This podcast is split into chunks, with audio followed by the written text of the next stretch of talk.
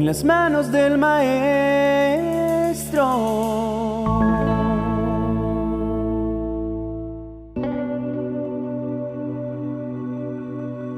Los tres primeros versos del libro de Génesis, capítulo 12, dan inicio a una maravillosa promesa de la cual provino toda una raza, que perdura hasta nuestros días y es conocido como el pueblo de Israel. El Señor le ordena a Abraham, un hombre nacido en Ur de los Caldeos, deja a tu pueblo y a tus familiares y vete al lugar que te voy a mostrar. Con tus descendientes formaré una gran nación Voy a bendecirte y hacerte famoso, y serás de bendición para otros. Bendeciré a los que te bendigan y maldeciré a los que te maldigan. Gracias a ti, bendeciré a todas las naciones del mundo. Dios le había pedido que se apartara de su núcleo familiar, de su clan, y se fuera al lugar que de antemano él había preparado. Una tierra conocida como la tierra que fluye leche y miel, por sus altas cualidades productivas en todo aspecto. Pasaron más de 400 años para que el pueblo que se había multiplicado grandemente saliera a tomar posesión de esa tierra. Después de un largo y pesado cautiverio para los descendientes de Abraham, Dios había levantado entre ellos a un hombre llamado Moisés para que cumpliera la tarea de guiarlos por el camino a Canaán donde su vida finalmente tendrían la oportunidad de desarrollarse entre la plena bendición. Camino de allí vivieron experiencias extraordinarias entre las cuales el Señor se manifestó sobre sus vidas haciendo espectaculares milagros que ellos empezaban a menospreciar en tanto se iban acostumbrando a ellos. Parece que esa conducta se repite en la vida de algunos de nosotros, que nos vamos habituando a lo bueno que nos sucede a diario, porque nos va pareciendo natural el hecho de estar vivos y en buenas condiciones, por citar un solo ejemplo. A causa de su desobediencia, durante 40 años transitaron en el desierto. Pero Dios no detuvo su mano para sustentarlos e hizo llover maná del cielo para que se alimentaran. Sus ropas no envejecieron y tanto ellas como su calzado se ajustaron a la talla de cada uno. El pueblo había salido de un periodo de violenta esclavitud con las manos llenas de riquezas. Abandonaron Egipto, pero sus corazones se quedaron cautivos allí. Pasados 40 años, finalmente ingresaron a la tierra prometida, donde la bendición dejaría de descender del cielo, porque ahora le correspondía a la tierra hacer su parte y al hombre la tarea de ararla, sembrarla, cultivarla y recoger los frutos, que según los espías pesaban tanto que se necesitaban dos hombres para cargar un racimo de uvas.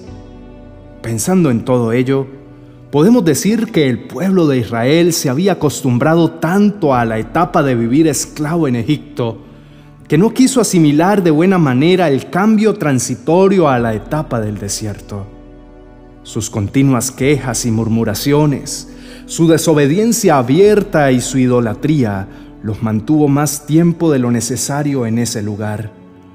Tanto que todos los hombres arriba de 20 años no pudieron poner un pie en la tierra prometida porque murieron en el desierto, añorando su pasado, incapaces de apreciar su presente y desconfiados de su futuro. Si le resulta similar, le diré que muchos de nosotros salimos de nuestra antigua manera de vivir con promesas preciosas en la mano a transitar una etapa de desierto en el que tenemos la oportunidad de dejar de lado todas las conductas que nos impedían tener cercanía con las bendiciones de Dios. Pero en el tránsito de esa etapa, Dios siempre permanece a nuestro lado para darnos todo lo necesario y revelarse a nuestras vidas como el Padre protector que cuida a sus hijitos y vela por su bienestar.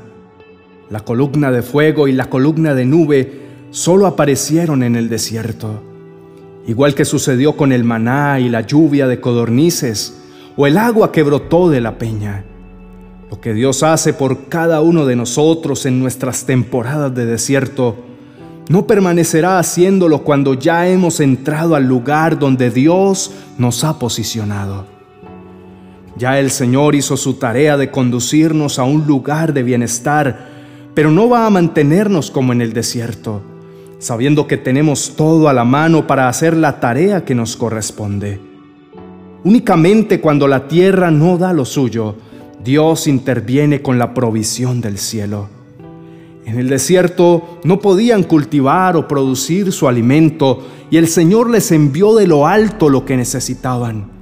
Pero luego los puso en una tierra sumamente fértil para garantizar que lo que sembraran daría frutos exuberantemente buenos. Es sumamente importante entender en qué etapa nos encontramos. Si estamos en Egipto, donde aún nos gobiernan las emociones, los malos deseos, los impulsos y el pasado, o si ya vamos de camino, sabiendo que Dios dará toda la provisión necesaria para conducirnos al lugar de nuestro bienestar. O si estamos en el desierto, viendo la mano de Dios de manera tangible en las provisiones que alcanzan para más de lo esperado, en la buena salud, en un techo que nos cobija de la lluvia y en un alimento diario puesto a nuestra mesa, tal vez no con la abundancia que nosotros consideramos suficiente, pero sí con la que el Señor considera necesaria. En el desierto, Dios trae provisiones de maneras inesperadas y sorprendentes para garantizar que podamos descubrirlo en todo ello.